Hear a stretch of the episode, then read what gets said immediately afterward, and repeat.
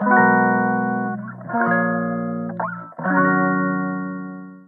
いマールのラジオマールです。今日は6月1日木曜日ですね。はい。ちょいとお久しぶりな感じになってしまいました。はい。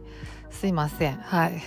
すいません。はい。あのまあ最近はですねちょっとノートなんかも始めましてでノートいろいろまあ書きたいなと思うことはあって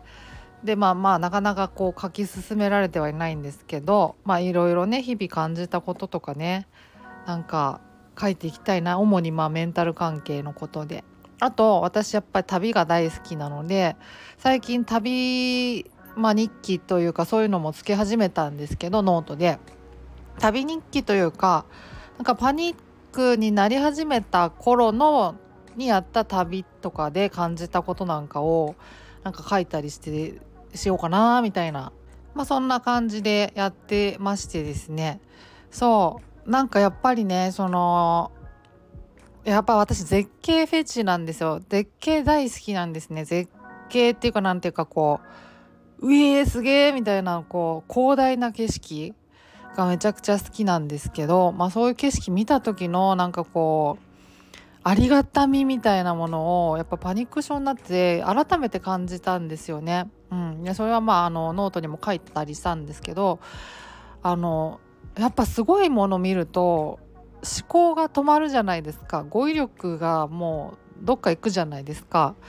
もうなんかあのただなんかすごい夜景を見たとかなんかすごい山に登ってなんかこうすごい絶景眺めを見た雲海が広がってたとかなんかこうそういうこうパノラマな風景を見るとですねただただこう語彙力が飛んでですねあのすげえわーってなるじゃないですか。そういうこう思考がねなくなるっていう。で普段やっぱこう常に何かこう考えてたりするんですよね私。あの何かしらあの考えてる。そう。つまらないことからつまらなくないものまで。なんか何かしらこう1分1秒考えている中でその思考を止めるってなかなかの難しさじゃないですか。でも思考を止めるっていうのがやっぱりこう何て言うかあらゆるこう癒しにつながってる部分はきっとあってでなんかこうまあいわゆるこう瞑想の修行とかね仏教とかいろいろのとかまああのまあ瞑想につながるこうマインドフルネス的なこととかもいわゆるこう思考をいかにこう何て言うか飛ばすかみたいな。今今ここにいかに集中するかみたいな。ところだと思っててそれがやっぱりこう何て言うか癒しというかね。なんかこうつながってるわけじゃないですか。だからもう思考を止めるってそういうこうなんかあれ一種のこう修行みたいなものの末に得られるものみたいなところがあると思うんですけどでもやっぱ絶景を見るとなんか別に修行とかなんとか関係なく瞬時にこう思考が止まる感じがあってすごいありがたいんですよね。なんかだだから癒されるんだろうなみたいなところがあるんですよね。だからそうそういうのもなんかそういう思いみたいなのを書きたいなみたいなのもあってでまあ旅行記を書き始めたみたいなところがありましてはい。なのではい是非ですねちょっと覗いてみていただけたらなと思っております。あ概要欄にリンクも貼っておきます。はいノートなんですけどね。はい。そんな感じです。はい。ではですね今日は引き続きパニぬけの解説著書やりたいなと思います。今日がなんか最後になりそうな感じのところまで行ってますよね。前回スキーマの話なんかもして前回前々回ぐらいで。だいたいこう120ページあたりかな？なのかな？あまあ、まあ、終わったのかその辺は。スキーマの話は終わってるかな？122ページあたりなのかな？っ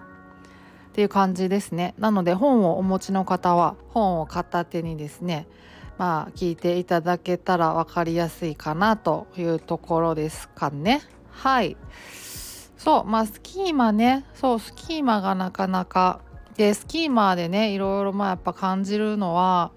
なんかよくよくね時々こうなんかどういう考え方するとなんか不安とか恐怖とかがなくなりますか？みたいなことをあの、まあ、よく聞かれたりするんですね。でまあその度にですねすごい悩むんですけどあの結局ですねその認知再構成とかねあとまあスキーマを探るみたいなことの、まあ、意味合いというか効果っていうのはその恐怖とか不安をこうなくすとか直接的なそういう意味ではなくてやっぱりこうなんか治療を進めるとかねやっぱ認知行動療法ってコツコツやらないといけないし特に暴露療法なんかは、まあ、割とねやっぱこう向き合わないといけないから自分の症状とかに。まあしんどいですよね。で続けるのもなかなかこうまあそれなりのこう気合というかね心意気がいるかなっていうところがああちょっとピーピー言ってますけどもあのはい後で干します。はい。そう。まあまあそんなところがあってですね。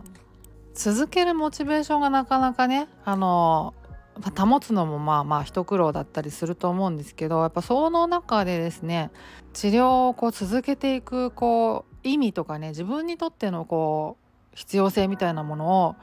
こう改めてこう感じる持ち直すみたいなところでやっぱ認知再構成とかスキーマ療法みたいなのがあの作用するんじゃないかなって思うんですよね。あの不安とか恐怖をなくすっていうよりはそうそうそう続けていくためのこうなんか支えになってくれるというかね。そういうところがあるのかなって思っててね発作何が怖いんだろうとか考えたりとかね。でそれに対してこう反論していったりとかってして、まあ、そういう作業をしたところでだからといって発作が怖くないものだとかねあの死ぬことはないんだとかねあのー、まああの対処法とかもねあるしね自分でそれもできるし何とかなるだろうなって思ったとしてもそうやって考えたとしてもやっぱ不安とか恐怖がスーッとなくなっていくわけじゃないじゃないですか。あのそう思うことでですねその暴露療法をやる時の支えにしたりとか治療を続けていく、まあ、精神療法を続けていく時のね支えにしたりとか、まあ、薬物療法も含めですけどそうそうそういう感じかなって思ってますね。うん、だからこそその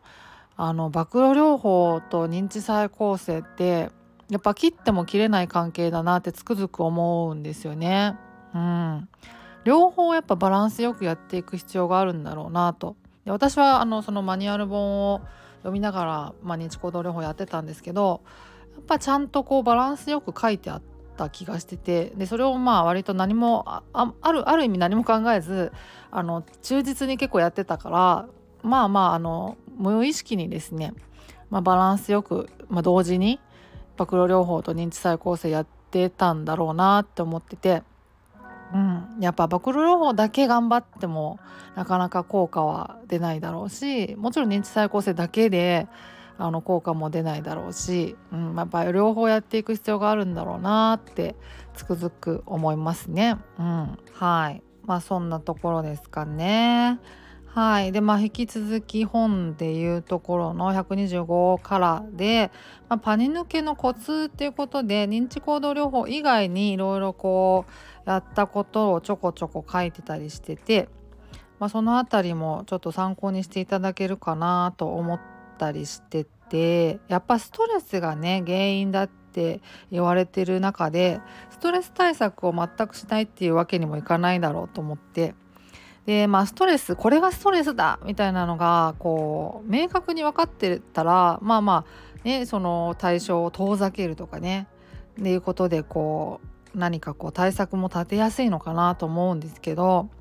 私はなんかその当時そのまさにこう渦中にはですね何がストレスかっていうのがまあ自分で分かんなかったんですよね。うんあまあ、今振り返るとねいろいろまああれかなこれかなみたいなのはなんとなく分かる気もするんですけど当時はなんか分からなくて。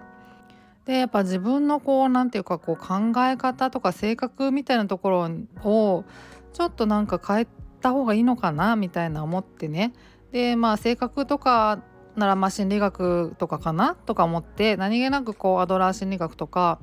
あとまあ選択理論心理学みたいなものをそういう本をですねまあ、読んだりとかしたんですよね。まあこれ結構刺さったんですけど、まあ、こういうことをしてみたりとか。まあ、あとまあ選択理論の影響っちゃ影響なんですけど選択理論ってねなんかこう全てのまあ行動は自分が選択しているみたいななんかまあ自己責任論みたいにとらわれがちなのかもしれないんですけど、まあ、そういうことじゃなくて責任云々の話じゃなくて選択できるものだっていうような感じのまあそういうのが根底にあるんですけどそれにちょっと影響を受けてですねまあいろいろこう自分が選択できることをしていこうかなみたいなことになったんですよね自分の中で。でなんかいろいろこうなんか例えばこう当時ね Facebook とか一生懸命やってたんですけどそれもまああのそういう Facebook やる代わりにですね例えば別のなんか体を動かすとか筋トレするとか なんかそういう風な選択をしてみようかなみたいな感じでちょっとねちょっとずつこう選択を変えていったりみたいなことをしたりとかしたら割とこうストレスがすっとしたなみたいなところもあったりとか、まあ、そういうことをまあですね5章なんかでは書いてたりするんですよね。スキーマ療法とかあのマイナス思考の話とかそうそうそう。なのであと瞑想の話も書いてて瞑想はね当時結構かなりやってて毎日。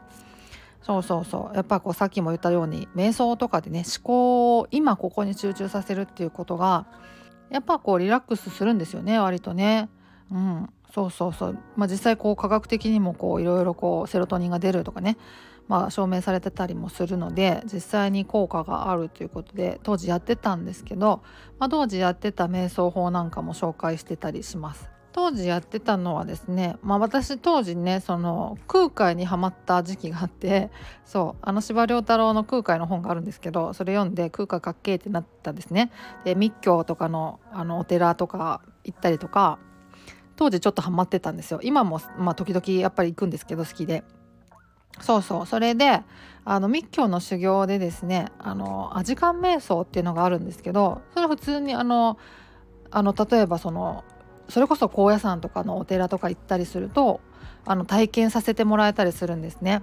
そうそれ体験させてもらった時にすげえいいなと思ってでそのアジカン瞑想っていうのをず、まあ、当時ね特にずっと続けてたんですけどそうそのやり方なんかを書いてます。はい、あのアジカン瞑想ってねググってみたりとか YouTube とかで検索してもあの動画出てくるんじゃないかなとか思うんで、うんうん、あのそれも参考にしてもらえるかなと。ああの本の方ではですねちょっとイラスト付きであの紹介やり方紹介したりしてますね。はい。これすごいおすすめですよ、うん、なんかね息をね深く吸うみたいなあ深くあの吐く口からこう息をゆっくり吐き切るみたいなのが工程としてあってうん、だからなんか腹式呼吸の練習にもなるしすごいおすすめです。はい、アジカン瞑想ねですねそんなことを書いたりとかあとまあ冒頭にもねなんかこう絶景でやっぱ癒されるみたいな話もしたんですけどそれまあ絶景に限らずですね自然の中にこう身を置くみたいなことがやっぱりこうあのストレス軽減になるんですよね。それもまたやっぱこうあの科学的にあの立証もされてたりするので、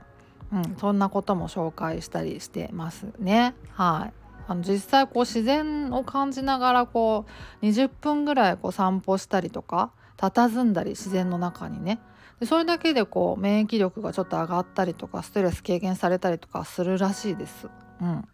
そうすごいやっぱいいですよね緑の眺めるとかもねいいと思いますね。と私なんかはねそのあのお寺のねお庭とかあるじゃないですか。ああいうのもまああの癒されるなってつくづく思ってて、うん、だからお寺の庭とかも当時ね爆露療法を兼ねて行ったりしてましたね。お寺とかはねやっぱこうなんか若い人もまあね好きな人は好きだしいるんですけどやっぱこうあのお年寄りとかあのお年寄りとまでもいかなくてもこう年配の方なんかが結構多いじゃないですか。あの参拝される方って、まあ、今は本当に若い人も多いですけどそうそう。だからねやっぱねだからかっていうかわけじゃないですけどおトイレとかも結構しっかりあるんですよね。そうそうそう。だから結構ね安心していける感じがあって休む場所とかも結構あってベンチ座れる場所とかね。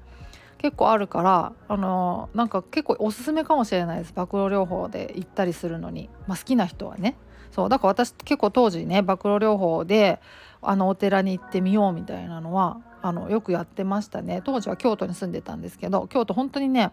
あの大小のたくさんのお寺とか神社とかあるから。そうそうそう。そんな感じでやってたりしましたね。うん。まあまあそんな感じです。はい。あすごい長くなってしまった。ごめんなさい。はいそんなところですね。うん。そんな感じです。もう本も最終なんかもう最後の方まで来ちゃってあとはね最後にお悩み相談室みたいなあのパートがあってですね。まあまあよくいただく質問に対してこんな回答を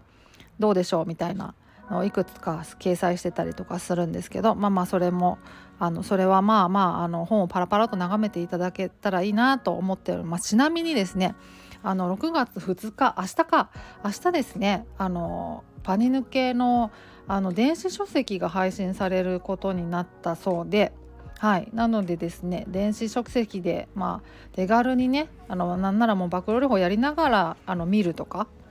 あの出先で確認するとか読むとか、まあ、そういうのもできやすいだろうなと思うので、うんまあ、そういうのがしたいなっていう方には特におすすめです。はいチェックしてみていただけたらなと思います。そんな感じですね。はい。ちょっと長くなっちゃったんで慌てて終わります。はい、すいません。またあの週末またあの更新できるかなと思っております。ノートの方もまたあの概要欄にも貼っときますんでよろしければというところで今日は終わりにしようかなと思います。ではまた次回お会いしましょう。ではでは。